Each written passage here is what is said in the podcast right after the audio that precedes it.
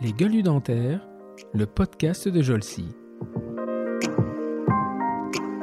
Si tu veux, j'avais, je pense qu'on était la première génération de Parcoursup, et euh, lorsque j'avais fait mes vœux, euh, je pense que ça avait pas dû marcher comme il faut, et je me suis retrouvée, non mais sincèrement, je me suis retrouvée au mois d'août sans rien. Je prends un rendez-vous avec lui, et donc euh, je lui explique plein de raisons personnelles qui ont expliqué mon échec à ce concours et je lui dis soyez rassurés, je serai parmi les meilleurs euh, si vous me permettez de, de, de, repiquer mon année de PCMA.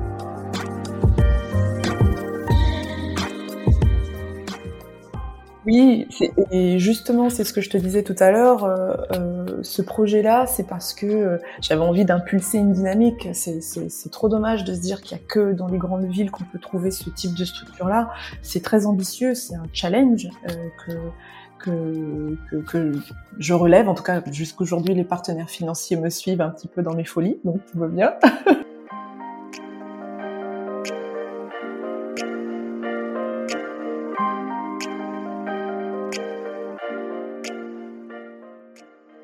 Bonjour et bienvenue pour ce nouvel épisode de notre podcast Les Gueules du Dentaire, le podcast de la société Jolcy.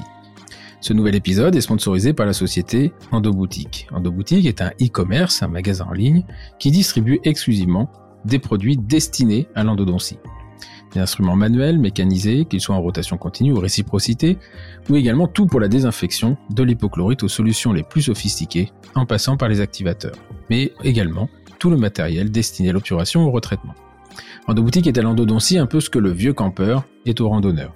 Vous y trouverez tout pour l'endodontie, mais rien que pour l'endodontie. Que vous soyez omnipraticien, endodontiste, expert ou débutant, nul doute que vous trouverez tout ce qu'il vous faut pour exercer l'endodontie.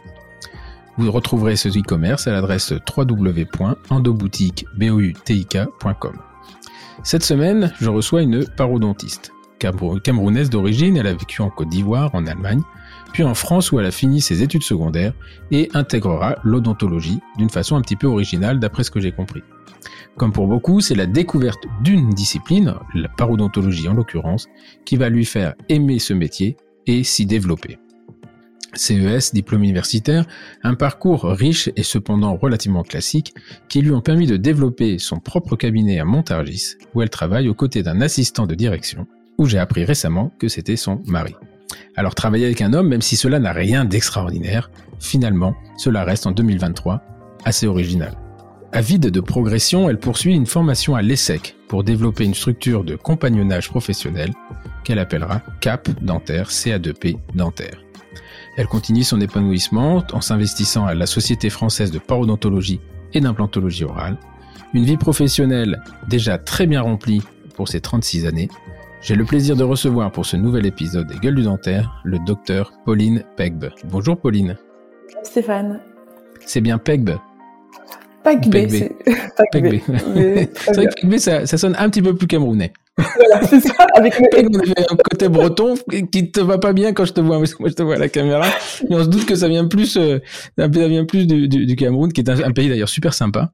Euh, moi, je me souviens être arrivé une fois euh, là-bas et, et j'ai fait un aller-retour 24 heures et ça chantait, ça dansait de partout. Ah c'est très sympa. notre vie à faire ça, en fait. Chanter, danser, la joie de vivre, manger.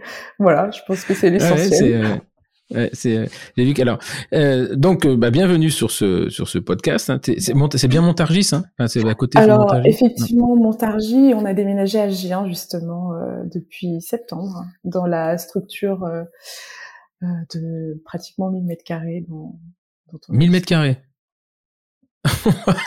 voilà. Alors, si vous travaillez dans le 17e à Paris, voilà ce que vous avez raté. 1000 mètres carrés, vache. Et euh, il y a quoi là-dedans? Il y a une fac? C'est énorme, 1000 mètres carrés, non? Bah, C'est énorme. Donc, dans le premier tiers, euh, on a développé le, le cabinet dentaire. C'est-à-dire 300 mètres carrés? C'est ça, 350 avec 7 fauteuils, une belle salle de conférence, euh, et puis euh, le reste sera, sera consacré à Cap Dentaire justement, avec des fauteuils, Cap Dentaire, d'accord.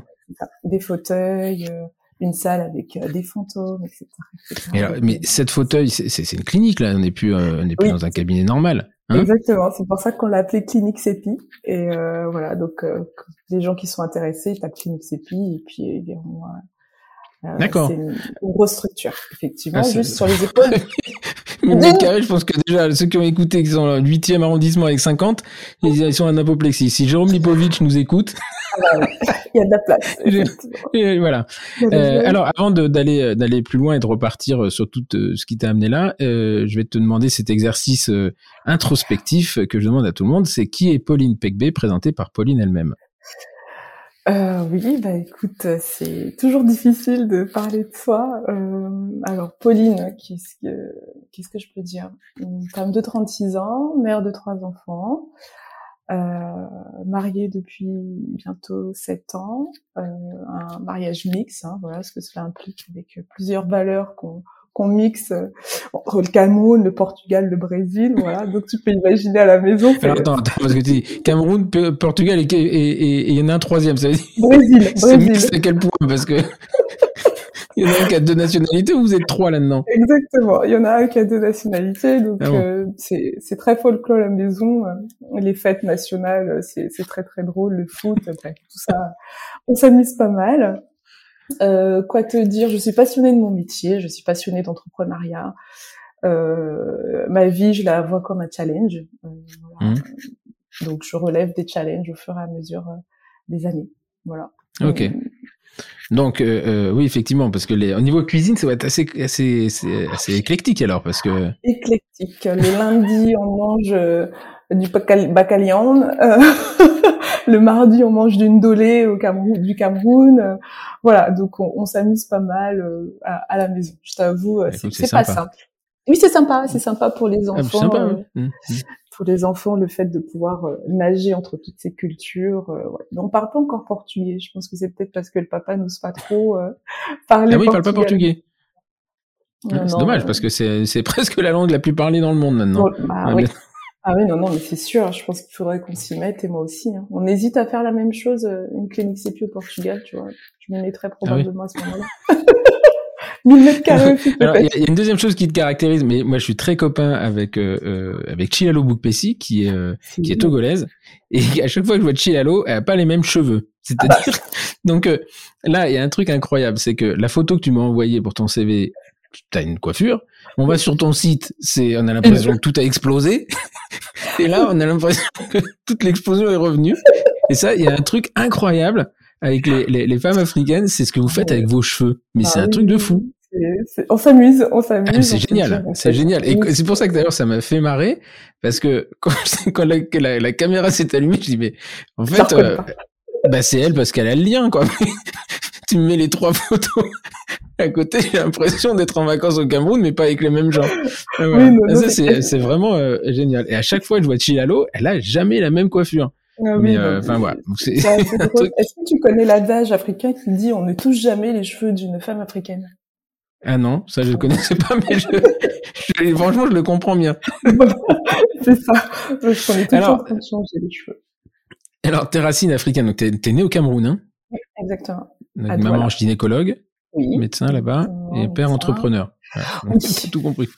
Je pense, et puis je pense que je tiens ça de lui. Hein, le, il avait toujours une idée, euh, du moins de mémoire. Hein, après, j'étais peut-être encore petite, mais une idée pour euh, développer euh, des choses extraordinaires. Donc, je, je il était entrepreneur dans, dans quel domaine? Alors, il l'a fait. au départ, c'était dans l'exploitation forestière. Mmh.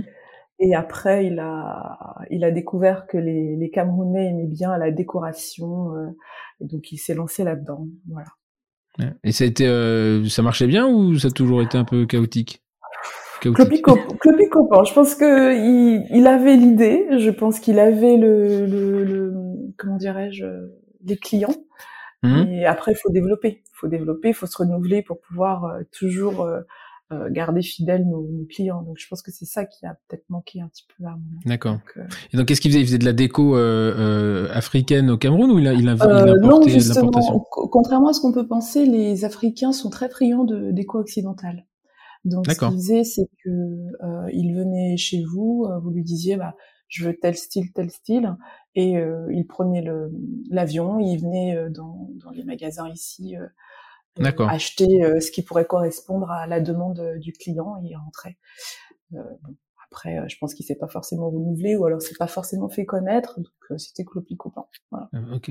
Et ta maman était hospitalière ou en privé? Euh, Oui, justement. Et ça, c'est hyper drôle parce que ma maman a toujours été hospitalière et récemment, elle a fait le switch et c'est compliqué. Euh, c'est compliqué pour elle parce qu'elle n'a pas le, le, le, le, réflexe de, de l'entrepreneur en fait. Euh, comment est-ce que je peux expliquer ça pour tout ce qui est comptabilité?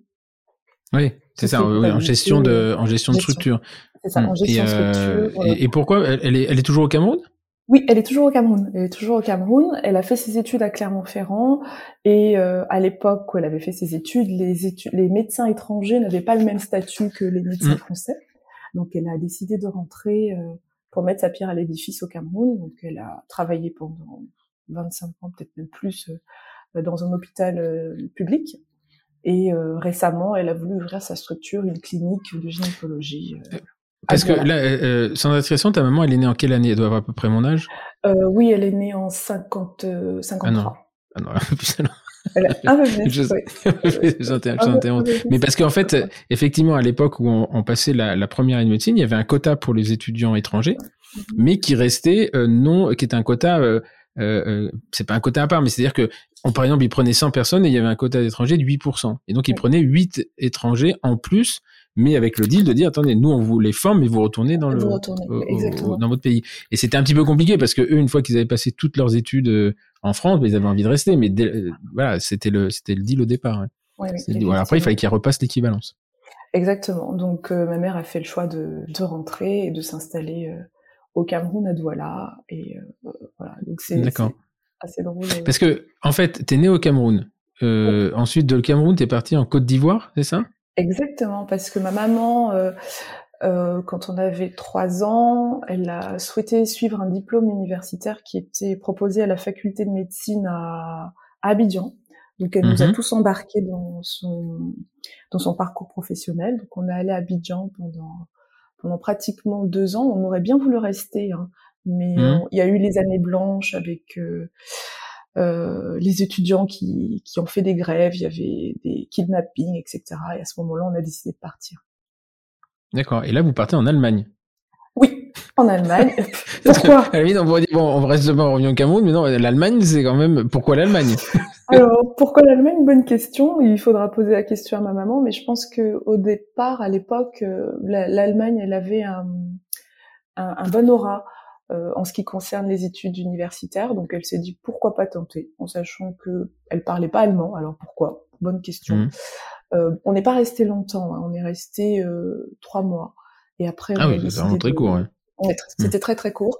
Et on a décidé de, de, venir, de revenir en France. Et à ce moment-là, on est, on est atterri à Clermont. On a atterri, pardon, à Clermont-Ferrand.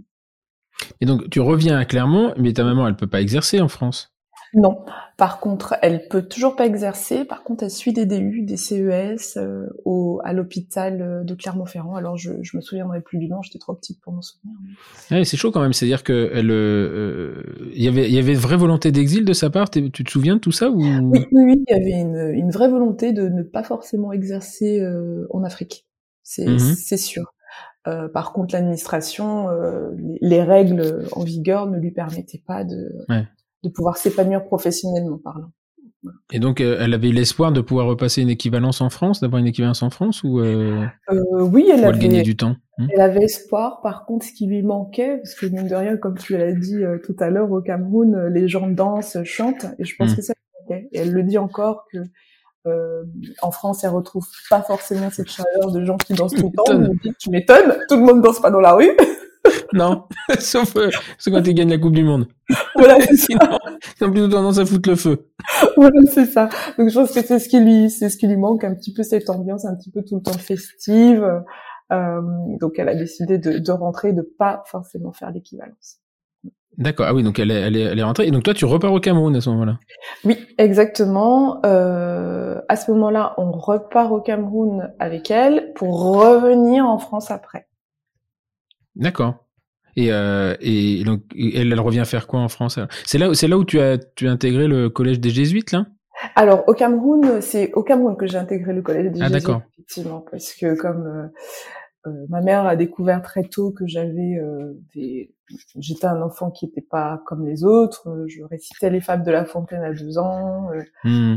Voilà. Donc le collège des jésuites était assez réputé pour essayer de canaliser un petit peu les, les enfants un peu, je, je, un peu au potentiel. Aujourd'hui, on dit HPI. J'aime pas forcément mmh. ce terme-là, mais voilà. Donc, euh, elle nous, elle voulait nous inscrire. On a dû passer un concours pour intégrer ce collège ah des jésuites. Oui, c'est un, c'est un concours qui est très sélectif.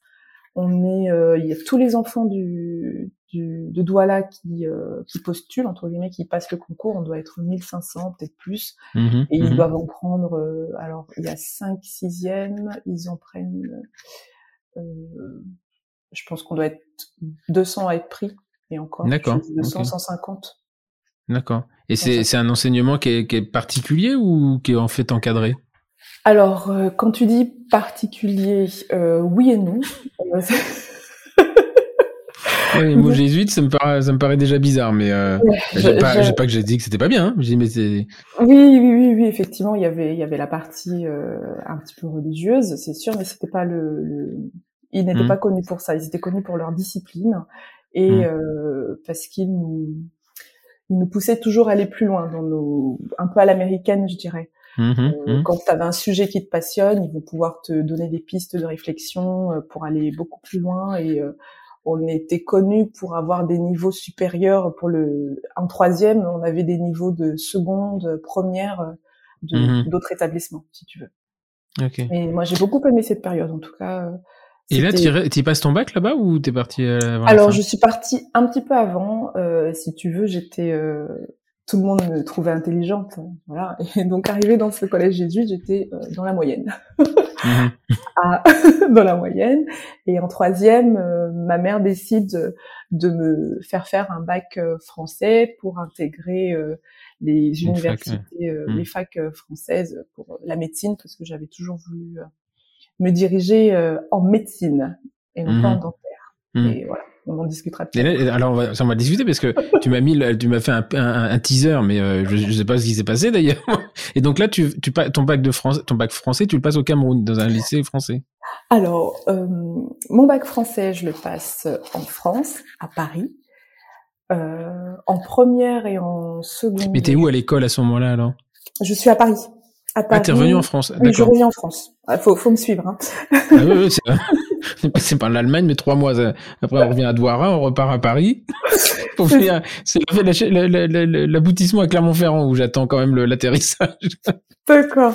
Donc, euh, je reviens en France euh, en seconde et terminale où je m'ennuyais parce qu'effectivement, en troisième, j'avais déjà le niveau de, de seconde et première euh, de lycée français.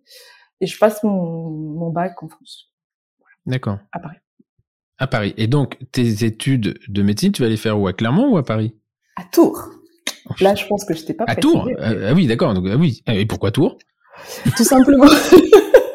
Tout simplement parce que je pense qu'on a tous la, ma mère nous a transmis la, la bougeotte.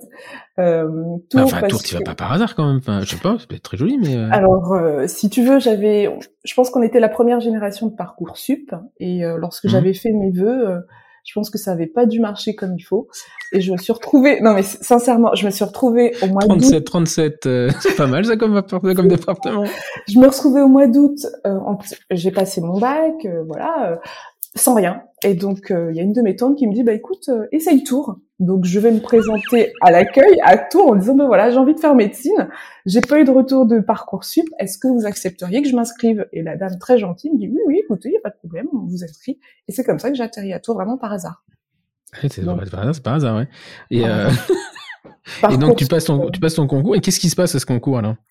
Alors, Justement, c'est le fameux teaser. Donc, la première fois que je passe mon concours de médecine, donc euh, je suis focalisée sur médecine médecine, euh, j'ai pas un bon classement. Et donc, à l'époque, à Tours, euh, le doyen disait à partir d'un certain classement, il nous permettait de faire une petite année sabbatique pour réfléchir à ce qu'on souhaite faire. Et donc, moi, je me dis, bah non, une année sabbatique, je vais m'ennuyer, je vais rien faire. Et donc, à ce moment-là, je fais un dossier en béton je, je, justifie au doyen pourquoi est-ce que je suis la meilleure candidate pour faire exception à sa règle, mmh. et je vais le voir.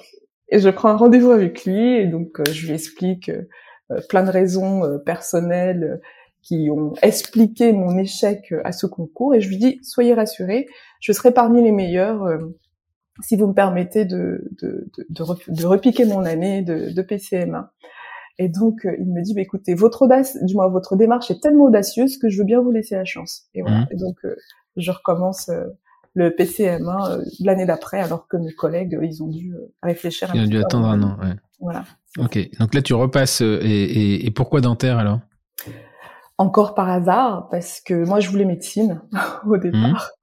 Et euh, mon classement m'a pas permis d'avoir euh, d'avoir. Ah donc tu lui as menti alors. Tu n'as pas été parmi les meilleurs, sinon aurais eu le choix. Effectivement, j'ai fait tout ce que j'ai pu, mais j'étais pas parmi les meilleurs, effectivement. Et euh, j'ai pas eu le choix. J'avais dentaire, kiné, sage-femme, mais pas médecine. Et donc, euh, comme ça, par hasard, je me dis allez, euh, je choisis dentaire. C'est pas très long et il y a toujours le la possibilité. mais kiné, c'est encore moins long. Oui, mais ça ne m'intéressait pas d'aller masser les, les, personnes. En fait, l'image que j'avais, c'est le kiné est tout le temps en train de masser les gens, euh, le contact. Oui, mais c'est marrant parce que qu'est-ce que tu avais comme image de dentiste à part boucher des trous dans les dents? Bah, je me suis dit, bah, il est, en général, ils sont, ils roulent un petit peu sur l'or, ils ont de belles voitures. Et 15 ans après, t'achètes 1000 mètres carrés à Montargis. Voilà. je me suis dit, bah, voilà, je me suis dit, bah, au pire, j'aurai une belle voiture, voilà, euh, voilà, si j'ai pas médecine. Ouais. Finalement, t'as tout mis dans la maison. Et euh, oui, mais parce que sage-femme, après, sage-femme, euh, femme de gynécologue, ça aurait pu être sympa. Justement, je, je, connaissais trop l'envers du décor pour euh, tout ce qui était sage-femme. Oui, mais au Cameroun, pas en France. Oui, même. Je, parce qu'après, le métier de sage-femme a beaucoup, beaucoup évolué par rapport à, à effectivement l'époque où tu aurais pu le prendre. Mais aujourd'hui, c'est, c'est, les sages-femmes qui font tourner le, la santé, la santé intime féminine. Féminine, c'était. Alors qu'effectivement, il y a 15 ans, les sages-femmes, c'était, euh, bah, euh, dans le meilleur des cas, se retrouver en salle d'accouchement. Et puis après, c'était un peu les infirmières de luxe. Là, aujourd'hui, c'est, on parle plus du tout le même, même job. Hein. C'est sûr, c'est sûr. Mais à l'époque, j'avais cette image-là. Donc, euh, sage-femme, c'était hors de question. Kiné, euh, non. dentaire, je me suis dit, bah, au pire, j'ai une belle voiture, une belle maison. c'est pas mal. Et, euh, et, donc, alors tu vas aller faire où tes études? Parce que Tours, il y a pas, il y avait pas de fac dentaire, il y en a une maintenant, mais euh, il y en avait Exactement. Donc on avait le choix entre Rennes, Nantes, euh, Clermont, euh, je te dis Clermont-Ferrand. Non, Tours, dis-moi, qu'est-ce que je te dis? Nantes, Rennes, et il y avait deux autres facultés, j'ai oublié. Euh, mais donc du coup, j'ai pris Nantes en me disant, bah, je serais pas très loin. Ah donc tu as fait tes études à Nantes? Exactement. Euh, ah oui, d'ailleurs, non, non, effectivement, je, je, je l'ai compris parce que tu m'as dit que tu avais écouté le podcast d'Olivier Labou. Oui. Et, euh, et que tu l'avais comme doyen, toi. Exactement. Ouais. J'ai eu Djouméli, euh, après j'ai eu euh, Monsieur Labou, et euh, j'ai même eu euh, Professeur Amourik. Mes, oui, après, c'était, après, ça a été, et là, c'est Assem Souedan. Qui Exactement. Est, qui est doyen. Ouais. Et euh, ok. Et donc, euh, d'après ce que j'ai lu sur ton CV, c'est pas les, c'est pas la grande éclate hein, au départ. Hein. Ah oui, non. Déjà, je choisis dentaire par dépit, donc euh, j'étais pas manuelle. Hein. Je me suis dit bah, pourquoi euh, on va on, on, va modeler des dents euh, en cire? Je voyais vraiment pas l'intérêt de pouvoir faire tout ça. Euh, les stélites, les dessins de stélites, je m'ennuyais au, au plus haut point. Donc mmh. vraiment une errance, euh, une errance universitaire, de la P2, la D1. La D2 encore, euh, il y avait euh, le binoma, comme je te disais, mmh. j'avais une binôme qui essayait de m'intéresser aux différents process et protocoles. Mmh. Et non, ça a pas pris. Ça a vraiment pas pris. Même quand tu es arrivé sur les patients, c'était pas waouh. Non, parce qu'en plus on avait des vacations le samedi, donc ça me faisait me lever le samedi. en sachant que je Il y a le sang camerounais qui parle. Hein. Voilà, là, samedi matin, c'est sacré ça. C'est sacré, tranquille, tranquille quoi. Non mais oui, donc euh, on me faisait lever le samedi pour faire des pulpos, on faisait des pulpos à, à tire larigot, je voyais aucun intérêt à tout ça, à part soulager le patient, oui, très bien. Euh, donc vraiment, je me suis ennuyée. Euh, J'étais tout le temps au rattrapage, tu vois. Et, euh, Mmh. Et euh, ma binôme me disait à un moment donné, en des deux, euh, écoute, euh, la parodontologie, j'y comprends rien. Apparemment, c'est pour l'élite. Et là, elle a, et là, elle a attisé mon attention. Je dis, pardon, ça, tu comprends pas? Bon, bah très bien. C'est peut-être ça que je vais pouvoir faire. Et euh, je vais peut-être creuser un petit peu. Et j'ai découvert la parodontologie en D2, vraiment par challenge. Pas, D'accord. Par. Euh, et c'est qui à ce moment-là? Il y, a, il y a Werner, Christian Werner, qui, qui est prof là-bas? Il y a Monsieur Werner, il y a Domersman, il y a Monsieur Strouillou également. Striou, ouais, Xavier Striou, ouais. Euh, voilà les grands noms que j'ai euh, que j'ai en tête à ce moment-là. D'accord. Euh, et donc tu t'y intéresses et, et là à ce moment-là tu vas aimer le métier?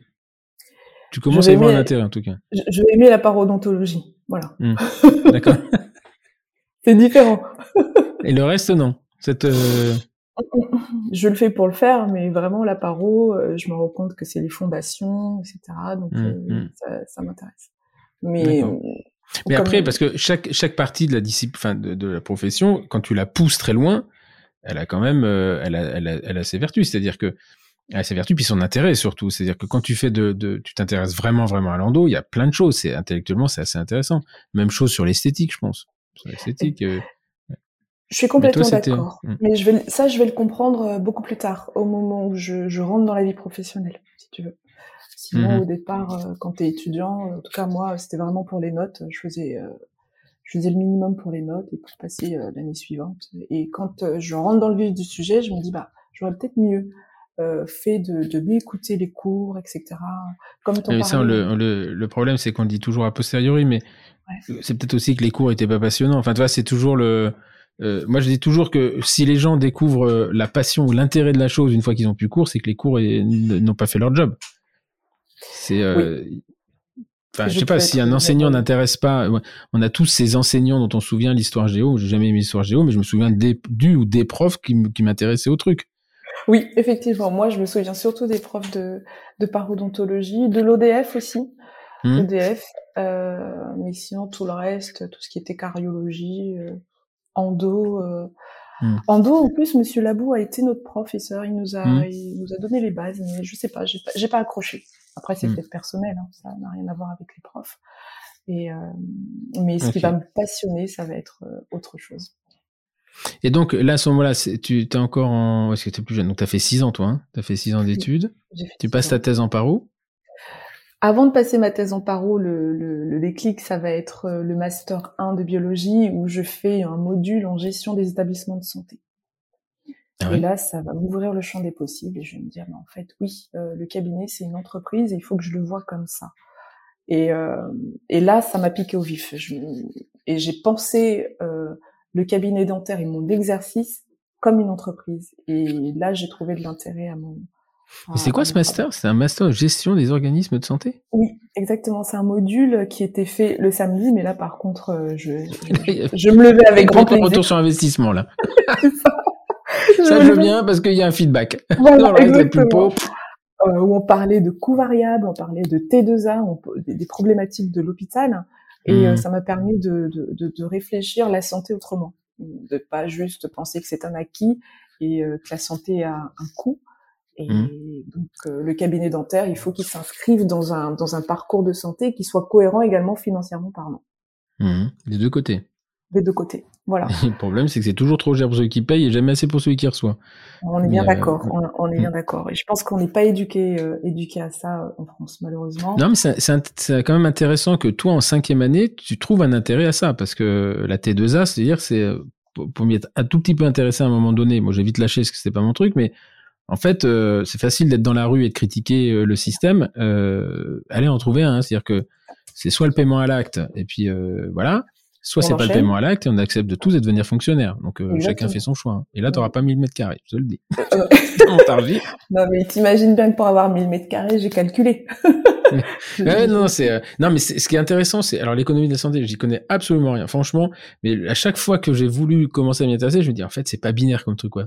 C'est euh, les mecs qui distribuent de l'argent qu'ils n'ont pas à des gens qui n'en ont jamais assez. Donc ça, et en plus, ils, ils emploient des personnes qui n'ont pas idée des coûts, euh, hmm. des, des, coûts que ça engendre. Donc forcément, euh, quand c'est pas ton argent, tu peux un peu euh, je crois que c'est même, je crois que c'est même pire que ça parce que ah euh, en fait, il y a, y a un côté très snob de la part des établissements de santé d'avoir un centre, d'avoir un centre d'odontologie chez eux. Ça fait très bien d'avoir pour un hôpital de province de dire, moi, nous, on a un centre dentaire.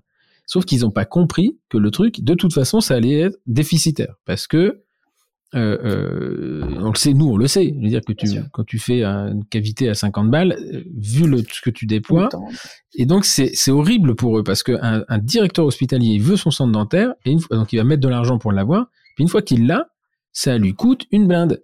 Ça lui coûte une blinde parce que le, le retour sur investissement n'y est pas. Et, euh, et, et, et, quelque part, il y a, ça, ça engendre une frustration des deux côtés parce que les, ça, on l'a vu avec la création des centres de soins périphériques comme à Rouen, où ils ont eu beau une enveloppe énorme au départ pour l'installer, donc c'était bien, il y avait le secrétaire, il y avait le truc. Puis d'année en année, le mec, vu les bilans qu'il y a, il dit bon attendez, on va vous retirer une secrétaire, deuxième, la troisième, il y en a plus. Les assistantes, il y en a pas. Euh, et puis un étudiant, bah, il, il rentabilise pas le fauteuil qu'il utilise. Normal. Euh, l'étudiant, il n'est pas là pour rentabiliser, Stéphane. On est bien d'accord. Il est là pour apprendre des techniques, mm. euh, des, des, techniques cliniques. Donc la rentabilité, c'est tellement loin derrière lui. Donc euh, il pense pas à tout ça. Non, puis il est pas là pour ça en fait, parce que mais c'est ce que les médecins ne comprennent pas. C'est-à-dire que quand tu regardes comment se passe dans un service d'externe euh, de médical, c'est que tu as le le le l'H, le PH qui bosse. Et derrière, les mecs ils font des petites mains, ils posent des questions, euh, éventuellement ils font une prise de sang quand ils, ça les amuse, mais le job, il est fait par le médecin. L'inverse en dentaire, c'est que tu as 10 étudiants qui bossent sur des des étudiants, des, des patients, et le prof, lui, il regarde. Donc déjà, c'est un stress énorme. Et là, au lieu d'avoir un mec qui produit, il en a 10 qui produisent pas. Exactement. On est, on, et donc, il utilise 10 structures qui ne produisent pas. Donc, ça coûte une blinde. À la fin, ça, coûte une blinde. Et je pense également, je pense qu'il peut y également avoir un levier euh, supplémentaire euh, pour, euh, c'est les cotations. Alors, pour, en, étant attaché, j'ai un petit peu touché le, le, problème du doigt, si je peux me permettre. J'ai pas la prétention de dire que j'ai les solutions. Je pense qu'il y a des gens plus, plus aguerris et plus, plus intelligents qui vont pouvoir trouver des solutions. Mais l'oubli de cotation. On a des étudiants qui oublient de, de coter les actes, par exemple, mmh, mmh. Euh, des endos qui font, ils oublient des prothèses, etc. Et c'est de l'argent qui euh, qui est parti, en fait. Euh, mais oui, mais parce que le en, en gros, mais, mais si, moi je me souviens quand j'étais, on me disait toujours les étudiants ils codent pas, mais c'est pas leur truc quoi. C'est, c'est, euh, je comprends qu'ils codent pas ça. Ils, ils ont pas cette notion. Ils sont tellement concentrés à pas faire de conneries. alors qu'on leur demande de, de, faire une endo avec une lime rouillée ou euh, quand il y en a. Et, euh, et, et, à la fin, quelque part, on le culpabilise. On dit, ah, tu comprends, ça coûte cher, il faut coter. Bah, peut-être que il fallait trouver un moyen de faire coter. et voilà.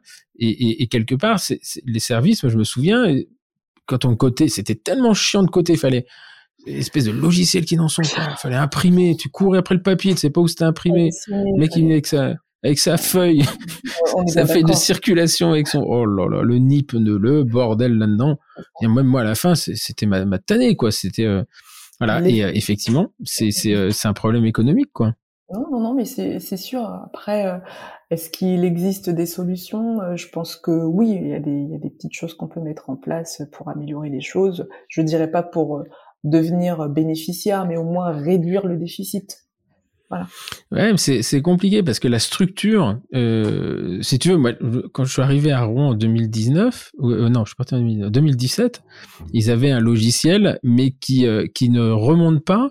Alors ils avaient un logiciel métier, mais qui ne remonte pas les informations dans le logiciel de comptabilité de, de l'hôpital. Donc, si tu veux, c'est et, et, les mecs n'arrivaient pas à trouver parce que le système de l'hôpital, il est tellement fermé pour des raisons de sécurité que dès que tu avais un logiciel métier, alors moi je me souviens, il dit bon, on va utiliser le système des cardiologues. Ils se confondent avec dans le logiciel de cardiologie. Et c'est ça qui est différent. Et c'est pour ça que l'odontologie euh, rame et c'est compliqué compliqué pour eux de, de, de discuter avec des directeurs d'hôpital quoi ils comprennent parce qu'ils comprennent pas ils sont pas dans mmh. le ils sont pas dans notre dans, dans notre réalité euh, quotidienne et euh, encore pour relever un petit problème vu qu'on en discute, euh, pendant le DU d'implantologie, euh, les implants c'est un coût, donc moi je m'assurais, bon évidemment je suis entrepreneur, je sais ce que ça coûte derrière, donc je m'assurais que les patients donnent bien leur devis signé, parce que apparemment si l'étudiant oublie de donner le devis signé à l'administration, l'administration ne peut pas facturer. Donc des petites choses comme ça où quand on est étudiant on n'a pas idée Hmm. Euh, c'est trop dommage de poser trois implants et de se rendre compte que notre administration ne peut pas facturer parce qu'on a oublié de, de, donner le devis signé. Hmm. ça, c'est, je pense, à l'encadrant de s'en assurer, mais je pense qu'ils ont tellement d'autres choses à faire que. Non, puis je pense que même quand t'es encadrant plein de bonne volonté, c'est à la fin de la vacation, t'es es, en eau, t'es en sueur. tu te dis bon, aujourd'hui on n'a rien fait, on n'a pas fait de conneries. Et que les mecs sont partis. Enfin, c'est c'est compliqué, quoi. C'est pas, euh, euh, voilà. Je pense qu'il y a des contraintes des deux côtés et j'en veux à personne, tout en en voulant un petit peu à tout le monde, en se disant voilà, c'est, mais simplement la, en fait, tu te rends compte que plus les procédures sont compliquées, moins elles sont appliquées, quoi. Et, euh, et, et, et, des fois, bah, faudrait peut-être être plus simple euh, et au moins que ça se fasse, quoi. Mais dès que ça devient un peu euh, compliqué, c'est le bordel. Et donc, euh, toi, tu fais ta, ta, thèse, ensuite un CES, et tu as fait un DU, euh, un DU à Nantes, hein, c'est ça? Oui, exactement. Le DU de parodontologie, implantologie chirurgicale. Donc, c'était un, en 2019, c'était un nouveau DU. Voilà. Mmh. Euh, que j'ai vraiment apprécié parce qu'on a fait surtout de la, de la chirurgie et euh, on était avec. Et ça, c'était qui? C'était Xavier Striou qui l'a encadré? Euh, Monsieur Werner qui était le responsable pédagogique, Monsieur Striou, Monsieur Sweden. Mmh. On avait également euh, Zaï Badran qui est maintenant aux Émirats, euh, aux Émirats arabes. Il est parti. Euh, et puis voilà. Et Monsieur Djoumeli, effectivement. Et Monsieur Djoumeli. oui, mais il fait pas de paro, lui. Non, il ne fait pas de paro, mais il faisait partie. C'est la prothèse complète. De, de, oui, mais il faisait partie de, l'équipe. Donc, euh, quand on avait des décisions à prendre, Monsieur Djoumeli était dans, le, dans, dans les réunions. C'était quoi, deux ans? Trois ans. Il y avait deux ans. de paro, deux ans de paro et un an d'implanto. Euh, D'accord. donc euh, deux ans de paro, donc on faisait pas tout ce qui était paro non chirurgical, c'était les étudiants. Et donc nous on faisait vraiment tout ce qui était chirurgie, euh, euh parodontal. Voilà. Okay. moi j'ai beaucoup apprécié euh, ce, ce, ce, DU qui m'a qui m'a ouvert les yeux sur sur plein d'aspects cliniques. Mmh. Sur, on a également écrit un article scientifique chacun. Alors il y en a. Sympa ça. Ouais. Mmh. Il y en a qui ont été publiés, le, euh, d'autres qui sont euh, dans le chemin. Mmh. bon, tu connais très bien ce que c'est que mmh. de publier un article scientifique. C'est long, c'est long. Euh, il faut, euh, il faut s'accrocher. Voilà. Ouais. Et donc ces trois ans, ça veut dire que tu étais diplômé de 2022. Exactement, 2022. D'accord. Et donc, et vous étiez combien par promo? On était alors il y avait un assistant de, on était cinq. Cette promotion-là, on était cinq avec deux internes. Donc finalement trois externes et deux internes. Trois externes, d'accord, d'accord. Et c'était, euh, c'est quoi? C'est à raison de deux jours par semaine? Euh, Un jour par semaine. Un jour par semaine, ok. Le mardi. D'accord. Le mardi, euh, toutes les semaines. Par contre, c'est vraiment très très dense. Hein. Tous les, il fallait être là toutes les semaines. Mais ça veut dire que c'est quoi? Cours le matin et clinique l'après-midi? Alors absolument pas de cours. On a la clinique de 9h à midi et euh, de 14h à 17h. Et de, 10, de 17 à 18, on a euh, des, des staffs, des staffs cliniques. Et une fois par mois, on avait des revues de bibliographie. Donc, euh, on pouvait nous donner un thème. Et je donne un exemple, la chirurgie mini-invasive. Et donc, c'est à nous de, de pouvoir faire comme une mini thèse, si je peux me permettre, euh, concernant la mmh. chirurgie mini-invasive, ce qui se fait, ce qui se fait pas, euh, les, les résultats, euh, voilà. Donc c'est vraiment très très intense. Et, là, il, recrute tous les tous les ans ou tous les trois ans? Tous les deux ans. Ce qui fait que quand on alors que je te dise pas de bêtises. Et quand tu as fini la paro, tu passes en implanto et euh, Exactement. D'accord. Et là, ça continue. Donc, il continue à recruter. Donc là, ça continue. Oui, c'est la deuxième promotion là qui euh, qui est en cours. Euh, voilà. Ok. Bon. Et donc ça, ça t'a. Et alors, à quel moment Toi, t'es déjà rentré en cabinet à ce moment-là? Exactement. Je suis rentré en cabinet en 2000, 2016. 2016 dans mon cabinet à Montargis. J'ai repris un cabinet d'omnipratique au départ, hein, même si c'était la paro euh, qui me mmh. plaisait. J'avais, j'ouvre mon cabinet avec un CES. Euh, mais je fais un petit peu de paro parce que il y a des correspondants qui euh, ont su que j'avais un CES, donc ils m'envoient leurs patients euh, pour de la paro. Je fais de la non-chire, donc au moment où j'intègre le DU, je fais déjà un petit peu de paro. Ok. Et donc, euh, euh, et, et, ça, tu vas le garder donc le temps de trouver tes 1000 mètres carrés là Non, en même temps, en même temps que ton, ton DU finalement, tes 1000 mètres carrés. Ouais, exactement. Je les, les trois de 2019 à 2022, effectivement, je mène plusieurs choses de front. Le la clinique qui va ouvrir, en tout cas, on cherche les 1000 mètres carrés, euh, le DU, voilà. Et, alors, une que... Ah oui, la troisième.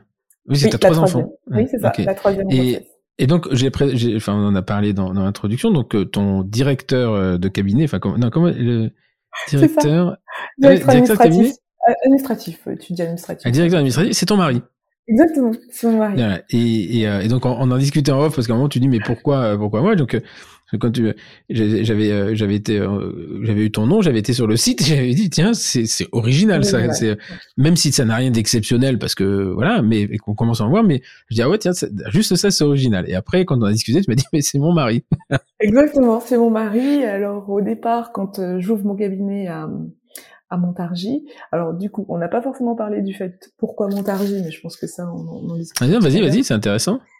Euh, tout simplement parce que je me suis dit. T'as une tante qui te dit, mon bah, La même qui était de Tours, qui dit maintenant j'ai démerdé à Montargis, viens voir Montargis. non, non. Euh, je, du coup, pour Montargis, je sors de, de Guyane. Donc en Guyane. Euh... C'est vrai, ça j'avais oublié que t'étais parti à Kourou pendant un moment. C'est ça, je suis partie à Kourou euh, pour remplacer une dentiste exceptionnelle qui est pas très loin du centre spatial et euh, elle me fait découvrir euh, la parodontologie. Mais c'était qui? C'était euh, c'est pas Brigitte Buisson? Non, c'est docteur Véronique Chéneau. D'accord, ok. Alors Madame Buisson, je pense qu'elle doit être à Cayenne. je suis pas sûre. Exact. Enfin, elle était, je sais pas trop où elle est maintenant, mais très belle maison là-bas. Très très belle maison là-bas. Ouais, effectivement. Et à Kourou. Et attends, mais comment comment comment tu vas en Guyane?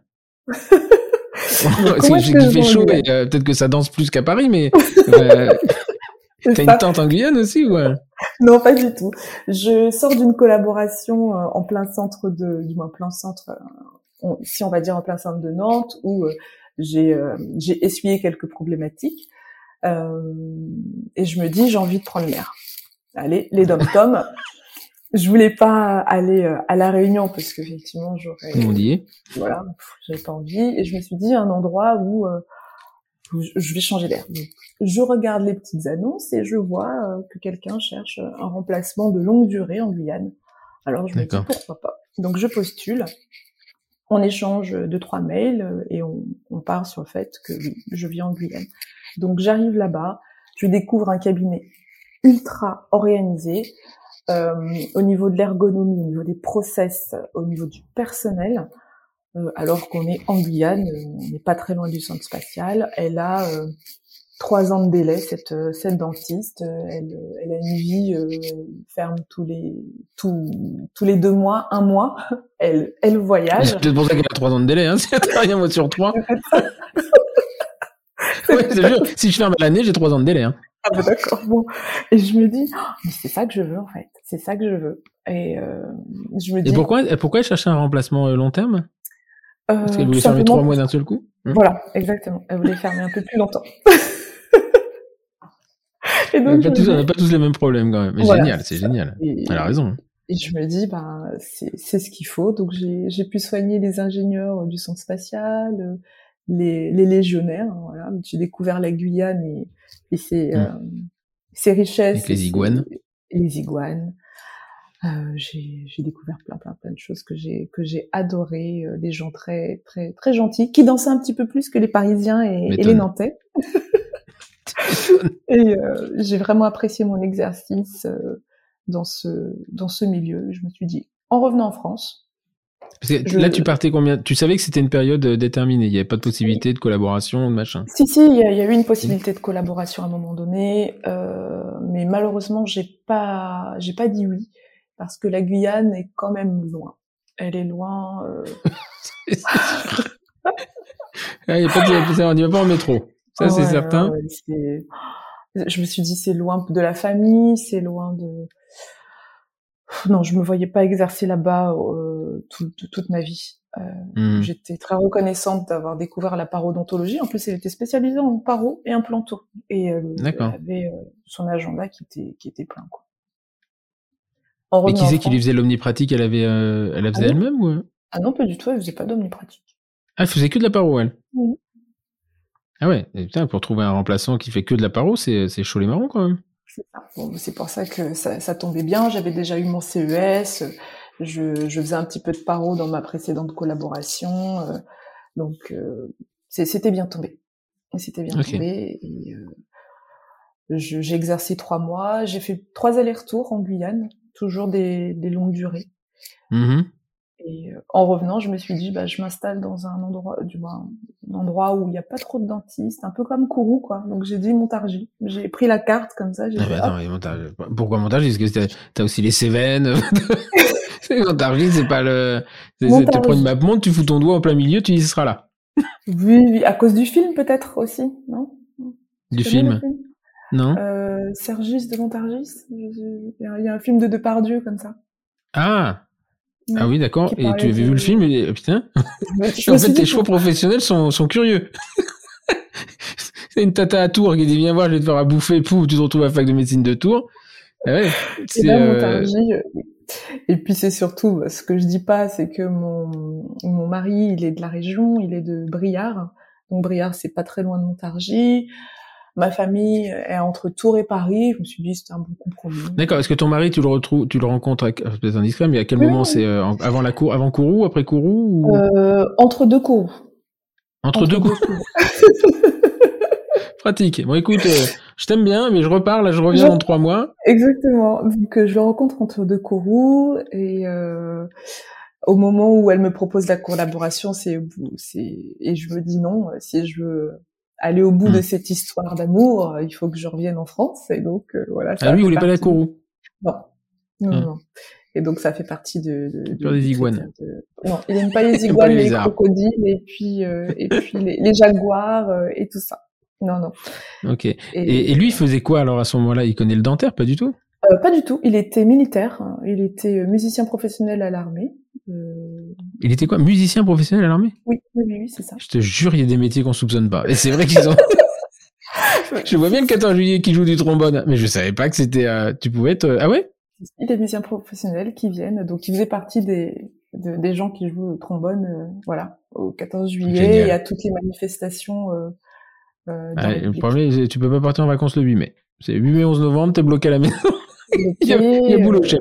C'est ça, les représentations, par exemple, euh, en extérieur, au Kosovo, par exemple, ce genre de choses. Euh, ah ouais. Mm, mm, mm, Moins drôle, ça. Ouais. Moins drôle. Et donc, et donc là, il joue plus du pipeau, là. Il est rentré, euh, il est plus militaire non plus.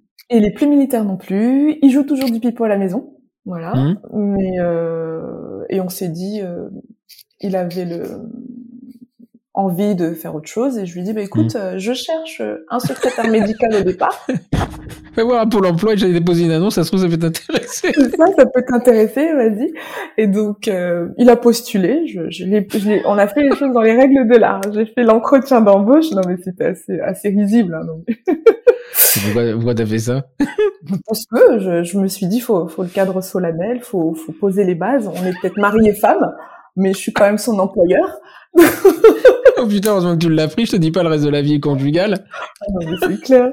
Donc, euh, entretien d'embauche, je lui ai redemandé ses compétences, ce qu'il pourrait apporter à l'entreprise. Non, mais c'était assez drôle. Et euh, voilà. Et donc, on a commencé l'aventure à Montargis. Euh, ensemble, donc euh, il a également suivi des, euh, des formations de marketing, donc il nous a également permis de développer la marque CEPI, et au bout de trois ans, on s'est dit, bah, Montargis, c'est trop petit. Hmm. On va chercher. Euh, Il y avait 700 mètres carrés. On n'avait pas rentré la maison dans le, salon, la voiture dans le salon. Bah, Montargis, il avait 150, 150 mètres carrés. Ah ouais, truc normal, hein. Pour un fauteuil, je te jure. je te jure, ça c'est, c'est parce que tu as vécu dans des grands, grands espaces africains et, guyanais, hmm. mais 150 mètres carrés pour mettre un fauteuil au milieu, il y en a beaucoup qui arrivent. Ah bon, bah écoute, je, je, je me trouvais un peu à l'étroit. Et, euh, et on est tombé sur cette belle opportunité. Alors, je sais pas si tu as eu l'occasion de regarder un petit peu, mais c'est une ancienne banque. oui, c'est une, une caisse d'épargne. Je me suis dit, putain, elle est allée jusqu'à braquer une caisse d'épargne. Bah, chapeau. Là, remarque, pour mettre les, pour mettre les espèces le soir, il doit bien y avoir un coffre qui reste. c'est ça. Donc, euh, on a, on a fait, on a fouillé, hein, soit rassuré. Quand ils ont couché toutes les cloisons, on est allé regarder, il reste plus rien.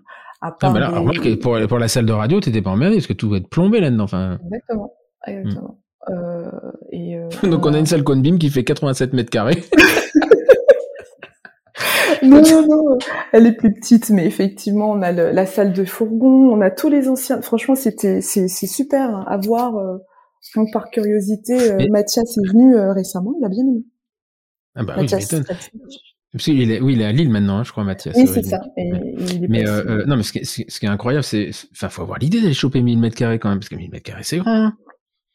L'opportunité, et tu vois, j'avais déjà l'idée de, de, cap de dentaire, donc euh, je, ça m'a pas effrayé. Ça m'a pas effrayé. Euh, on est Il y a des trucs qui t'effraient, parce que sans déconner, se mettre un truc de 1000 mètres carrés sur le dos, Déjà, moi, je pense chauffage. en ce moment, on, on, on, grince un peu les dents quand on voit les, les, factures arriver. On est, on est dans les 5000 euros de, de DF par mois. Donc, 5000 balles de DF par mois? Ah ouais.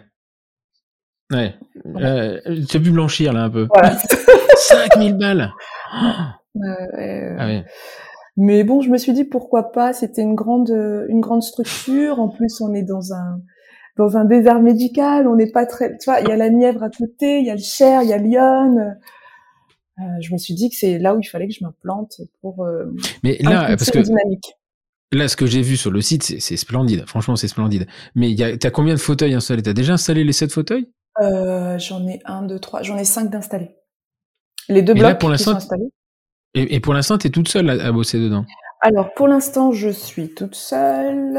J'ai un collaborateur, on va dire toute seule, hein, pas vraiment, mais j'ai un collaborateur qui vient pour tout ce qui est euh, chirurgie orale, du moins chirurgie orale, extraire mmh. les dents de sagesse plus précisément. Mmh.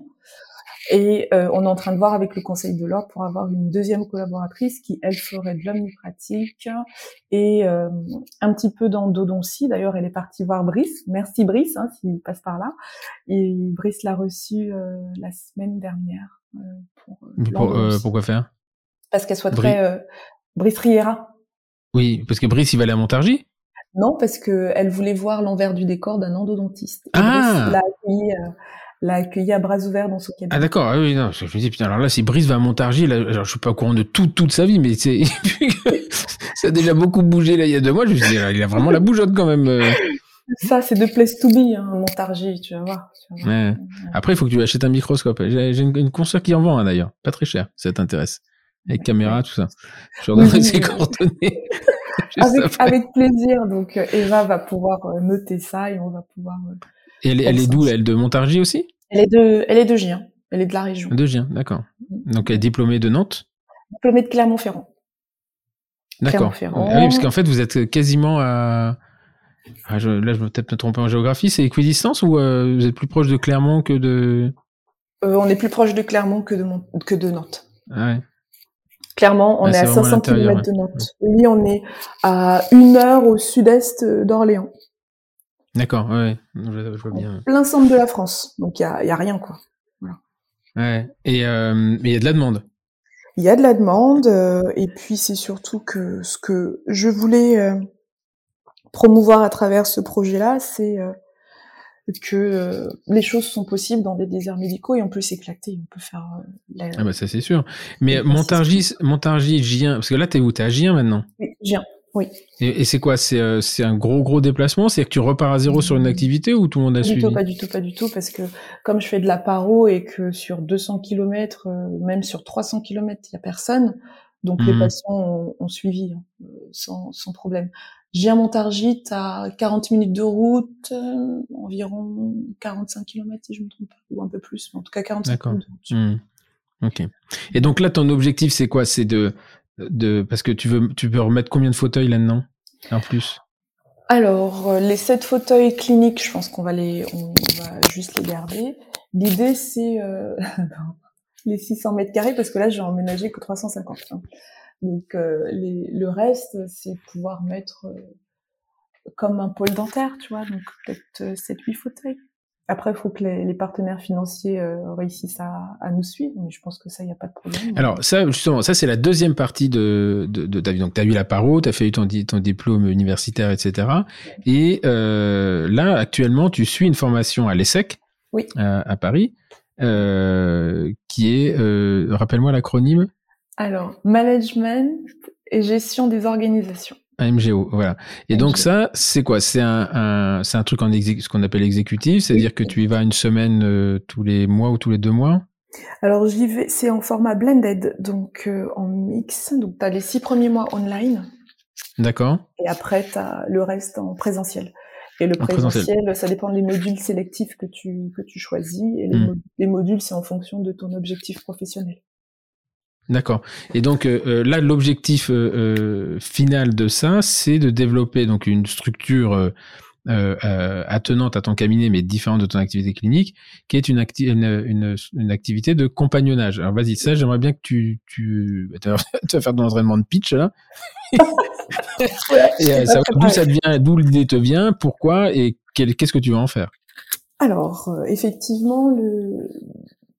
pourquoi cette, cette envie, cette idée Je pars de plusieurs constats on est dans un désert médical, donc ça on le sait. Je viens euh, le centre de la France, euh, désert médical. Euh, on en a un petit peu assez d'entendre tous nos confrères dire faut aller à Paris pour se faire soigner. Donc tous les habitants de la région et les limitrophes sont dans l'obligation de partir à Paris pour pour se faire soigner.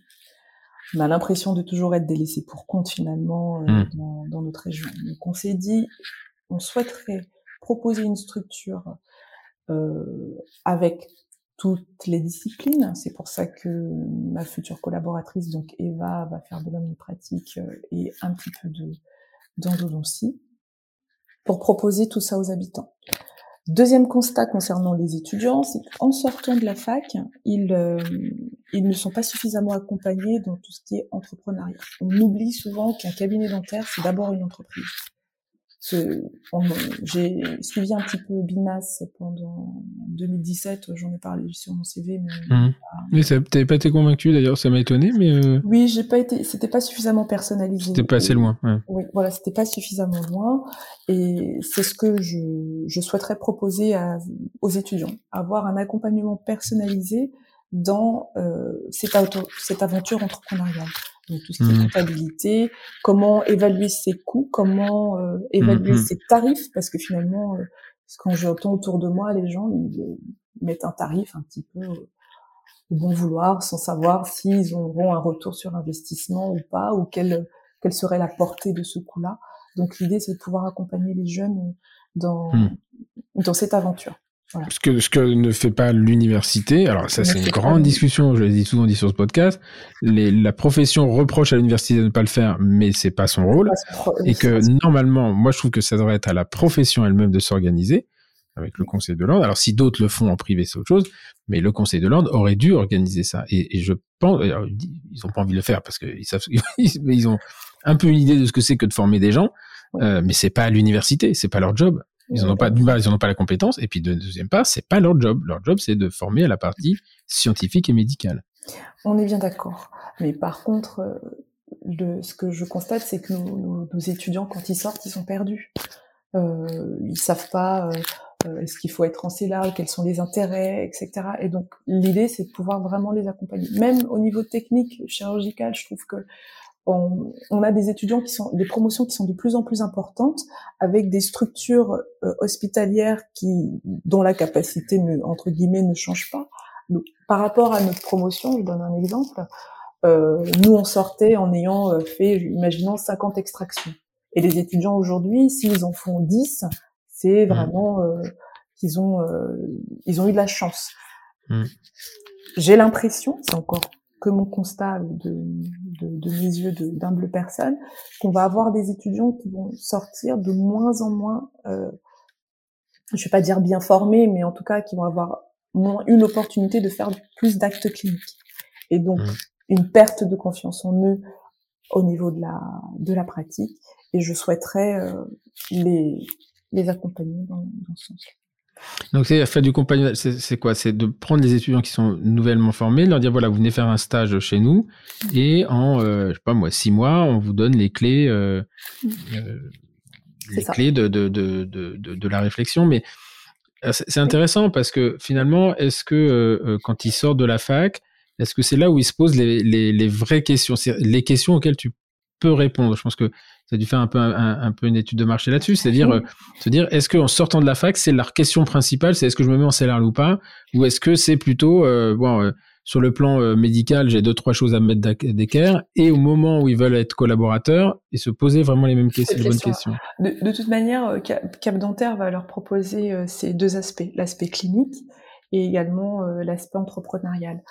Dans la mesure où on a les fauteuils. Donc l'idée c'est on a des fauteuils, ils peuvent venir un petit peu comme un concept over the shoulder. S'ils ont un patient ou ils ont une technique particulière à, à faire, une extraction avec une alvéolectomie et qui n'ont pas eu l'occasion de pouvoir le faire à la faculté, on, les accueille, on a la structure, on a, on a les fauteuils, on les accueille, on les aide à pouvoir euh, techniquement faire euh.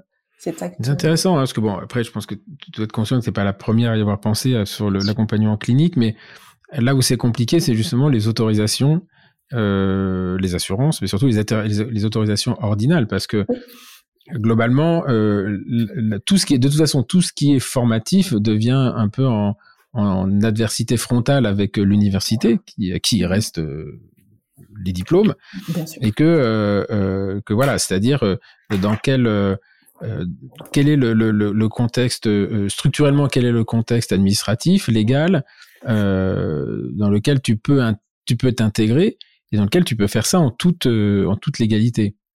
Est-ce que tu t'es, je pense que vous t'es posé la question quand même. Oui, je me suis posé la question. Après, euh, je vais pas trop rentrer dans les détails parce que comme je t'ai dit tout à l'heure, le, le, le projet est pas, je, je vais pas plus rentrer dans les détails. Ok, d'accord. Non, non, mais il y a pas, y a pas de souci. Euh, Cap Dentaire, c'est, c'est à 2P, hein, parce que Cap CAP Dentaire, c'est une, une société, une coopérative de fourniture de prothéses dentaires. Euh, mais toi, ton idée, c'est, euh, euh, c'est de mettre à disposition une structure euh, euh, genre, enfin, c'est pas une université, mais enfin, c'est une structure privée avec du, du, matériel où les gens pourraient venir pour soigner des patients et se faire encadrer par des formateurs. Si j'ai bien compris, c'est quelque chose comme ça. Exactement. Et donc, en fait, donc toi, tu es parti à l'ESSEC euh, faire cette formation MGO pour pour avoir une, une, une, vie un peu globale. Et finalement, pourquoi ton, pourquoi pourquoi pas ton mari plutôt que toi? Parce qu'on pourrait dire est-ce que c'est toi l'entrepreneuse dans le couple ou on ce là faut qu'il va tourner la boutique? Non, mais derrière une grande femme, il y a toujours un grand homme. C'est bien connu. Mais, ah, sûr. Euh, mais pourquoi moi? Tout simplement parce que j'avais envie et puis lui, il avait peut-être envie de lever un peu plus le pied. Par rapport à ça. Et euh, en ce moment, il est en train de développer toute la partie euh, euh digitale de, de, de l'entreprise. Hein, voilà. Mmh et euh, le marketing également des correspondants. Alors j'aime pas le terme, mais en tout cas le, le relationnel avec tous nos correspondants euh, euh, de la région. Je te dirais, on mmh. en a 200, je pense que tu, tu dois connaître. Hein. On, a mmh, vraiment, mmh. on, a vraiment, beaucoup. Et euh, il n'avait pas le, le cœur à ça. Donc moi j'y vais, il y a pas de souci. Il y a plein de notions de, de macroéconomie. Mais il est, il est encore focalisé beaucoup sur le, le cabinet. C'est ça. Et quand il dit les directeurs administratifs, c'est, c'est quoi ses fonctions exactement? Il n'est pas au fauteuil, ça j'ai bien compris? Non, il n'est pas du tout au fauteuil. Alors il va pouvoir euh, gérer tout ce qui est communication interne et externe du cabinet. Mmh. Voilà. Il va pouvoir euh, gérer les événements euh, que l'on va pouvoir organiser avec les correspondants. Mmh. La comptabilité. Mmh, c'est sûr? Parce que toi, tu es en CELAR, là Oui, je suis en Je suis en CELAR là et on est en train de, de vouloir euh, de vouloir switcher euh, en holding parce que là, je pense qu'on commence à être au, bout, euh, mm. au bout de la CELAR. Là, il faut qu'on qu'on et c'est un peu jeune, c'est un peu tôt pour monter en holding, non? C'est ce que tout le monde nous dit. On nous dit c'est un mm. petit peu tôt. Faut peut-être attendre deux trois ans pour avoir pour prendre de la valeur pour que la patientèle, c'est ce qu'ils me disent, prenne de hmm. la valeur. la structure. La structure prenne de la valeur. oui, la structure prenne de la valeur avant de passer en holding. Bah, écoute. Euh... Parce que l'intérêt de passer en holding, c'est éventuellement si tu veux céder une partie de, enfin que tu veux intégrer des gens euh, pour éviter de faire des, des, enfin pas des magouilles, mais des, des, des tambouilles avec euh, les associés minoritaires, etc. Mais un peu ce qu'avait fait, enfin ce qu'explique très bien Cyril Gaillard d'ailleurs dans le podcast que j'ai avec lui. Et lui, il maîtrise très très bien le truc. Je crois qu'il y a une formation sur le sujet d'ailleurs. Euh, oui, tous les sept ans. Et euh, c'est marrant d'ailleurs parce que je sais plus avec qui j'en discutais euh, hier. Et, il me disait mais pourquoi sept ans? Il doit y avoir une raison. Alors je me souviens qu'il l'avait dit, mais je sais plus pourquoi. Il y a une, il y a une forme de septennat là-dedans. Mais et donc là, ton, euh, donc ton, ton mari il sera pas du tout par, partie prenante sur euh, Cap Dentaire ou, euh, si, il sera complètement partie prenante, mais je pense que vu que là on a une structure entre guillemets double, en tout cas une structure double, en tout cas une activité double, l'idée c'est qu'il puisse rester focus sur le, la clinique euh, simplifier les process, parce que ça aussi, euh, on aime bien les, les procédures. Mmh. Je pense que c'est pour ça que j'aime bien la paro, parce que finalement, c'est protocole. Du moins, l'exercice en spécialité, parce que c'est protocolaire, c'est tout simple. J'admire énormément les amis praticiens, parce que le fait de switcher en discipline, je trouve mmh. que c'est c'est euh, extraordinaire.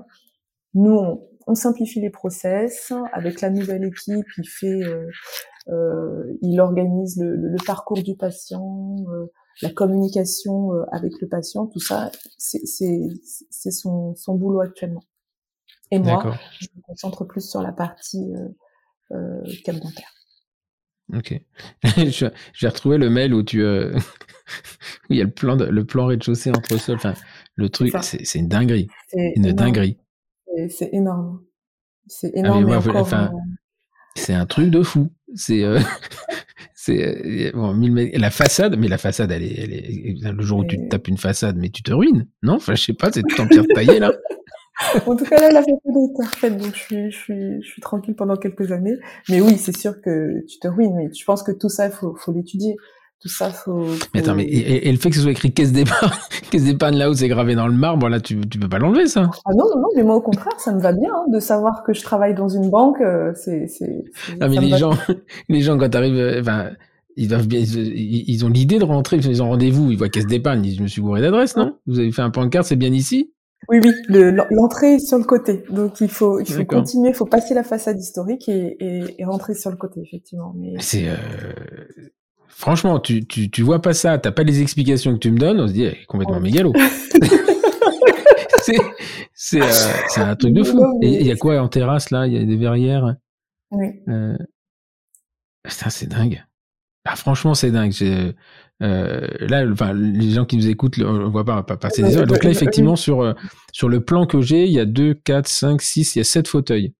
Exact. Donc ça, c'est le premier niveau. Et le deuxième niveau, c'est l'entresol, mais je pense pas que sur ce plan-là, t'es, euh, t'es Si, alors, c'est un grand, grand espace vide, là. Là, il, y a, il a rien mis l'architecte. Voilà, il n'y a plus de sous. oui, bah parce que là, on est quand même sur un investissement de pratiquement 2 millions d'euros. Hein Donc, ah ouais. Euh... immobilier compris? Oui, immobilier compris. Parce que combien ça vaut une banque? C'est incroyable comme truc. C'est combien ça vaut une banque à, à Gien? Alors, une banque à ne coûte pas si cher que ça, mais elle était euh, en piteux état, donc les, les travaux ont coûté vraiment très très cher. Je pense que. Mais attends, parce que là, la salle que tu m'as mis, il y a du, du chêne, au, enfin c'est du chêne en, en, en, pose, en pose versaillaise là. Exactement. Euh... En Comment? Oui, oui, en pointe de chevron. En pointe de chevron, oui, c'est, euh, mais ça s'appelle en technique de Versailles, je crois. Enfin, enfin, y a, ah et et, ben, elle a pas l'air si pourrie que ça, la salle. Vous l'avez refaite ou euh... ah bah Là, elle est refaite. Euh, ah Stéphane, oui, je t'ai envoyé la photo refaite. ah oui, parce que c'est magnifique. Il y a des moulures, il y a, il y a, il y a... Ça, on a dû tout, euh, tout, tout, tout, refaire. Les moulures, tout repeindre, le, le parquet, voilà. Ah ouais. On, on s'est bien amusé. ah ouais, putain. Et donc ça, ça serait... que nous, on, on, cherche des locaux pour Jolcy. On est à 200 mètres carrés, qu'on est à 200 mètres carrés, on a l'impression qu'on va se perdre. Ah là, quand je vais finir le podcast, je vais dire à Camille, viens voir, je vais te montrer un truc. Elle, elle a acheté une banque. C'est ça. Une banque. Et là, du coup, ce serait la future salle de, de formation euh, des, des, étudiants. Donc, une grande salle de cours. Ça, c'est une grande salle de cours. Et donc, la partie euh, que tu voudrais clinique, elle serait sur tes fauteuils ou tu vas remonter des, tu vas remonter des fauteuils Je vais remonter des fauteuils. C'est un vache. Et la verrière, là, elle est faite ou euh, c'est encore en projet Non, non, encore en projet. C'est encore en projet, d'accord. Oui. oui, encore en projet. Mais la verrière, quel est l'intérêt de la verrière? C'est une fois, par exemple, si euh, si Jolcy euh, mmh. vient, vous n'allez pas, vous allez manger où? Donc l'idée, c'est de pouvoir avoir un espace où les gens puissent... J'ai une question très pratico-pratique. Parce que là, ça, enfin, discussion commence à m'intéresser. Toi, quand on a proposé le podcast, je ne pensais pas qu'on arrivait là. Viens, on dit vient comment? Alors, ça paraît une question con. Oui. Mais Alors, euh, comment on vient? En train. De Paris-Bercy, tu prends le train. Alors, on est sur la ligne Nevers-Clermont-Ferrand. Ouais. Alors, il n'y a pas le TGV là. Non, il n'y a pas le TGV, c'est un TER. c'est les vieux trains avec les fauteuils là. c'est les vieux trains avec le fauteuil. Par contre, tu y es en 1 heure, euh, 1 heure 20 de Paris. D'accord. D'accord. Non, mais c'est intéressant parce que trouver des structures euh, comme ça de, de, de formation. Souvent, nous, on fait nos formations, on en fait beaucoup à Paris parce que les gens vont à, les gens vont à Paris. Bon, on a, pendant longtemps, on a, on a imaginé comme Clinical qui a monté son centre de formation à Lyon, on s'est dit on va monter un truc à Rouen. Et en fait, le problème de Rouen, c'est que c'est un cul-de-sac. Pour y venir, c'est l'enfer. Pour vraiment, hein, c'est euh, euh, l'autre jour j'étais en déplacement en Espagne, je suis arrivé, euh, mon avion atterrissait à 18h50, j'ai pas de train avant le dimanche soir 21h. Bon. Donc ça, si tu veux, tu peux pas, tu te dis les gens ils viendront jamais finalement parce que ça va être un frein, c'est pour ça qu'on le fait à Paris. Mais inversement, quand tu regardes un peu sur des, des, des centres de formation qui sont hallucinants en, en, en Ukraine, bon, en ce moment c'est un peu compliqué, mais en Ukraine, en Pologne, tu verrais les structures et les mecs ils sont au trou du cul du loup. Ah oui. Ils sont au trou du cul du loup.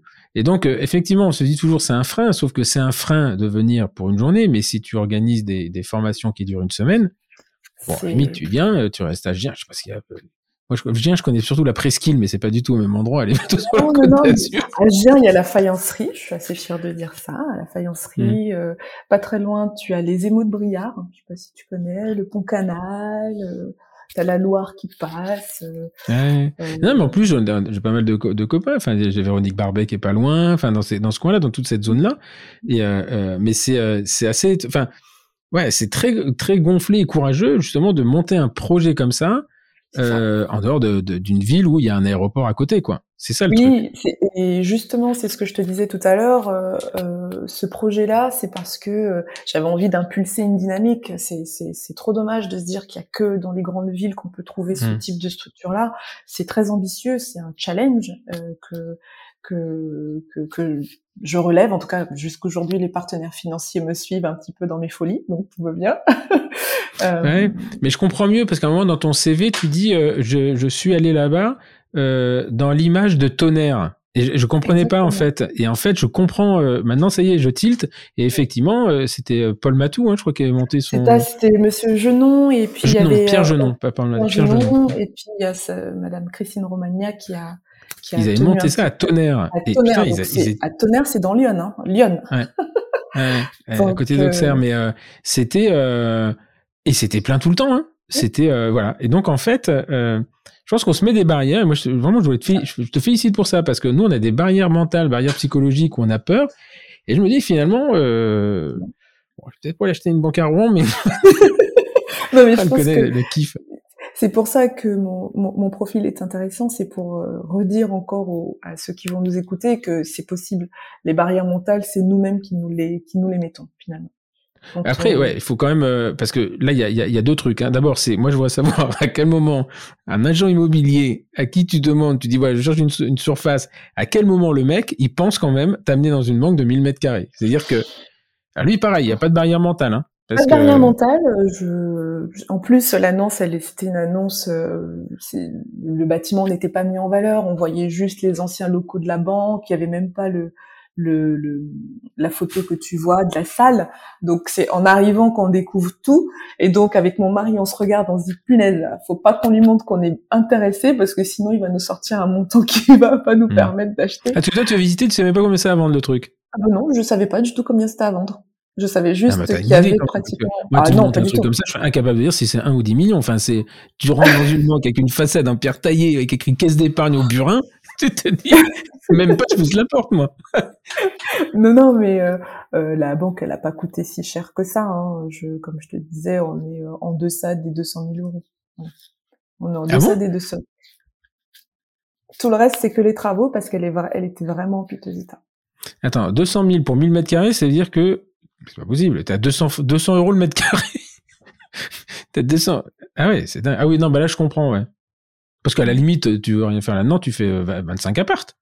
Oui, exactement. Mais euh, ça reste professionnel dans les, dans, dans les clauses du contrat. Il fallait que ça reste professionnel. Et c'est pour ça qu'ils ont, qu'ils ont accepté de nous vendre euh, leur. Et t'as des parkings devant Ou t'as acheté le Vinci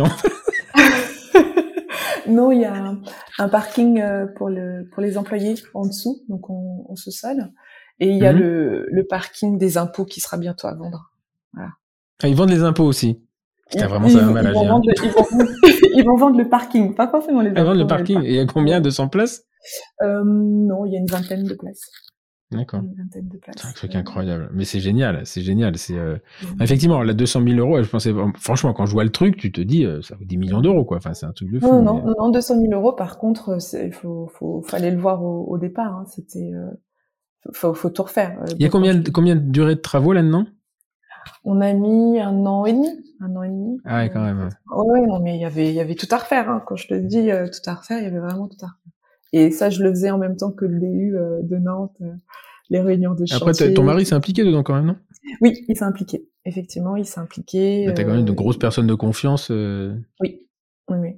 Non, non, non. Donc là, enfin, sur le plan organisationnel, vous avez monté une SCI sur les murs? Oui. D'accord. Et donc la, la CELA loue à la SCI. Exactement. Et Cap, Cap machin louera. Exactement. D'accord. Ok. Ah, parce qu'un million huit de travaux, c'est ouais, il y a du lourd quand même. Il y a un peu de lourd, oui. et, et, comment tu trouves des partenaires financiers qui te suivent dans un projet finalement qui est, qui est, relativement empirique parce que tu inventes quelque chose, à part le cabinet?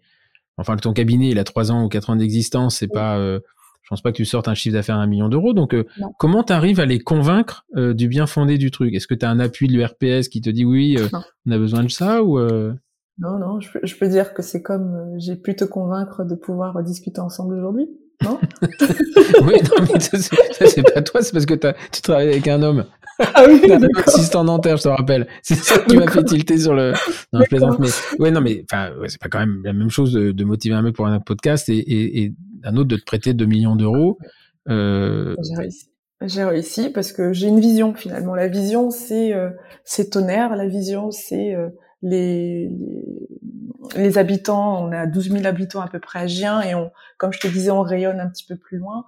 La, la spécialité, le, dentaire est tellement rare que les patients font le hmm. font la route pour venir nous voir. Donc finalement sur le sur le business plan, on n'était pas trop en dehors des clous. Voilà. Oui, mais ça c'est la partie cabinet dentaire. Je suis pas très inquiet sur la partie cabinet dentaire. C'est par contre sur la partie euh, euh, l'autre l'autre l'autre activité parce que Remarque si t'as, ouais, parce que euh, pour, sans, enfin, peut-être que c'est peut-être indiscret, mais les travaux ont été financés par la SCI ou, euh, ou par la CELARL Alors, on a fait un montage euh, particulier qui fait que la CELARL est, euh, est associée de la SCI. Voilà. D'accord, elle est partie prenante dedans. Ok. Partie prenante dedans, donc les flux ont un petit peu circulé entre les deux. Et, et pourquoi t'as fait ça? C'est pour une raison fiscale ou Mais ça, ça peut être aussi un frein à terme, parce que ça veut dire que tu fais rentrer un associé dans la CELAR, il est associé Il est associé pour la SCI, c'est ça. Mmh. Après, faut, on peut changer également les statuts, c'est pas ça le problème, mais je pense qu'il faut attendre un petit peu euh, pour pas que l'administration... Oui, c'était en fait l'apport, il y a un apport qui a été fait par la CELAR. Exactement. Mmh. Sans forcément passer par moi, parce que je voulais pas euh, tout prendre en, en, oui, en personnel. Mmh. en personnel, sinon ça allait me, me faire passer oui, trop tu, de tu évites les 16% de, les 30% de sortie. Je comprends. Non, je comprends bien le montage, mais c'est, c'est, c'est marrant parce que c'est une question qu'on se pose, nous, sur l'investissement de, de, de Jolsi qu'on est en train de faire. Est-ce que Jolsi euh, euh, investit ou est-ce que nous, on investit à titre personnel? Le problème, c'est que si Jolsi investit, ça veut dire que quelqu'un, soit qui rentre dans la SCI, redevient associé de Jolsi, mmh. et, euh, ou l'inverse. C'est-à-dire, associé de Jolsi, il vient dans la SCI. Donc, ça dépend effectivement, de, de, la finalité du projet quoi Est-ce que c'est un projet ou alors tout simplement dans, dans, le montage, tu peux également la personne qui vient a sa propre cellarle et euh, est juste un, un, oui. oui, mais tu perds. mais je crois que là, tu, tu, perds vraiment l'intérêt vraiment de la cellarle. C'est-à-dire que ça, c'est des bidouillages euh, de dentistes parce que on veut pas que les autres soient chez nous. Mais si tu veux vraiment exploiter la cellarle, et ça, Cyril Gaillard on parle très très bien, c'est c'est pas c'est pas ça qu'il faut faire quoi. C'est c'est effectivement monter monter des holdings. En fait d'autres cellarles mais euh, c'est euh, je pense que c'est c'est pour ça que je te disais tout à l'heure qu'on réfléchit à monter en holding parce que comme on a monté ça euh, de façon à ce que la cellarle soit dans la SCI on essaie de réfléchir à sortir de de ce mmh. schéma là qui nous permettrait d'intégrer plus facilement les mmh. gens Sinon, ton avocat, enfin ton fiscaliste, ton comptable, il vous aime bien, non? Bah oui, il nous aime bien, il est venu visiter la structure, ah oui, il nous aime bien. Ah oui, là. Faut que je mette des, des, images sur les chiffres. Alors, 5000 balles d'EDF, on peut en parler de ça ou pas? ah, vache, Moi, j'aurais mis un truc tout en géothermie là-dedans parce que ah, des, des, panneaux solaires là-haut, je sais pas, mais euh, ouais. Je pense qu'on a le budget de pouvoir le faire effectivement, des, des panneaux solaires. tu euh. m'étonnes. T'imagines le budget EDF 60 000 euros par an. Waouh non, non, c'est sûr que c'est avec la hausse. Hein, sinon, au départ, euh, c'était pas, c'était pas, hmm. pas, ça. Ouais, ouais.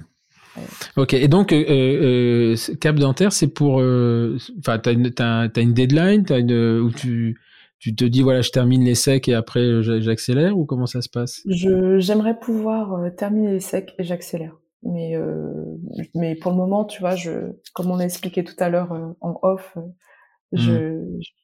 je vois des pistes. J'explore des pistes, des pistes. D'accord. Et le, le, donc ça veut dire que là tu finis les secs cette année? Oui. Euh, on est en 2023. Non, je finirai en 2024 parce qu'on a une thèse professionnelle qui est sur six mois. D'accord, ok. Et donc, à partir de là, tu te donnes le temps de, de, de J'espère qu'à la, fin, à, la fin de l'essai, que j'espère que ce sera. Oui, en fait, la thèse, ce sera ton business plan. Voilà, c'est ça, exactement. La thèse, ce sera mon business plan. Donc, euh, à, la, à la fin de l'essai, j'y vais. Ok, bah écoute, euh, euh, écoute, c'est un très très beau projet et euh, je t'avoue que je m'attendais pas à ça. C'est hier quand tu m'as envoyé les photos, je me suis assez gouré, m'a envoyé les photos de sa banque. Je sais pas pourquoi en fait. Non mais ça fait bizarre quand même. Enfin, toi tu t'en rends pas compte, t'es dans le truc, mais t'envoies un mec des photos, tu dis voilà j'ai acheté un grand cabinet et t'as la première photo, c'est écrit caisse d'épargne et l'autre t'as l'impression d'être un salon de château de Versailles. Tu te dis ah ouais, qu'est-ce qu'elle a fait là-dedans quoi? Et là tu, tu attaques en me disant on paye 5000 balles d'électricité. On n'a pas les mêmes reins. Hein. Euh, on n'a pas tous les mêmes problèmes. On n'a pas tous les mêmes problèmes, mais je pense que tout, il faut que tout soit réfléchi. Et puis, à partir du moment où c'est réfléchi, euh, ouais. ça, ça, ça, tient la route. Eh ben écoute, euh... ben écoute, merci beaucoup, Pauline. C'était vraiment un moment très sympa. Moi, j'ai adoré. On a parlé du Cameroun, on a parlé de la danse, on a fait le tour du monde pour, pour ta scolarité jusqu'en terminale. Et là, on finit par euh, la petite Camerounaise euh, de Douara qui achète une banque. Moi, je trouve que l'histoire, euh, c'est génial. Euh, non, franchement, chapeau bas et, et, je le prends sur le ton de la rigolade, mais ça ne, ça ne, ça ne masque en rien le, respect que j'ai de ça. Et, et, je te souhaite vraiment de réussir. Mais je suis sûr parce qu'en fait, quand on a la niaque et la motivation, là. Et, et ben écoute, on a des connaissances en commun parce que Frédéric Denis et je, si un jour je, je viens dans le coin, franchement. je viendrai avec mes patins pour marcher sur le. Ça, avec grand plaisir. Euh, et, et, et, et, on reste ouvert à, à ce que tu vas monter là sur euh, la structure. Euh, voilà, parce que nous chez Jobsy, on a une idée depuis très longtemps de faire de l'accompagnement. L'accompagnement au fauteuil, on n'a on pas les structures, voilà. Et moi, je suis très content que les gens fassent des structures pour que éventuellement on puisse collaborer. Et, euh, et puis euh, et puis voilà, félicitations en tout cas, bravo. Et puis mille merci euh, d'avoir sacrifié un petit peu ton week-end de Pâques. tes enfants vont, vont, attendre la chasse aux œufs demain matin. Et dis-leur une chose, c'est qu'ils peuvent être très très fiers de leur maman parce que c'est sacré sacré sacré voyage en tout cas. En tout cas, merci beaucoup, merci de m'avoir laissé l'opportunité de, de, de, parler de mon histoire qui, je pense, j'espère, va pouvoir inspirer plein d'autres ah, mais moi j'en veux d'autres des comme ça. Si y a des copains qui achètent des banques, descendent des impôts, ça, ça, ça, me plaît. Hein. Ah la vache. En tout cas, merci, merci beaucoup. Rentre bien, parce que là j'ai cru comprendre que tu es sorti d'une semaine d'essai que la macroéconomie, c'est en général, ça, ça tabasse un peu. Exactement. Euh, et, euh, et puis, bah écoute, au plaisir vraiment de te rencontrer physiquement euh, pour qu'on puisse, euh, on puisse discuter de tout ça. Et, euh, et, moi, je vous dis euh, tous, toutes et à tous, merci de, de, votre confiance. Voilà, le, le podcast reprend son rythme euh, un petit peu euh, qui, est, moins régulier que ce qu'il n'a été. Euh, mais voilà, ça y est, les, choses se, recadrent et je suis très content parce que c'est des, moments où c'est des moments que j'adore, vraiment de découvrir des gens. Et aujourd'hui, c'est un, un, moment assez particulier parce que je m'attendais pas, je m'attendais pas à ça. Je vous donne rendez-vous euh, pour un prochain épisode et puis en attendant, portez-vous bien et, euh, et à très bientôt. Merci de votre confiance. Au revoir.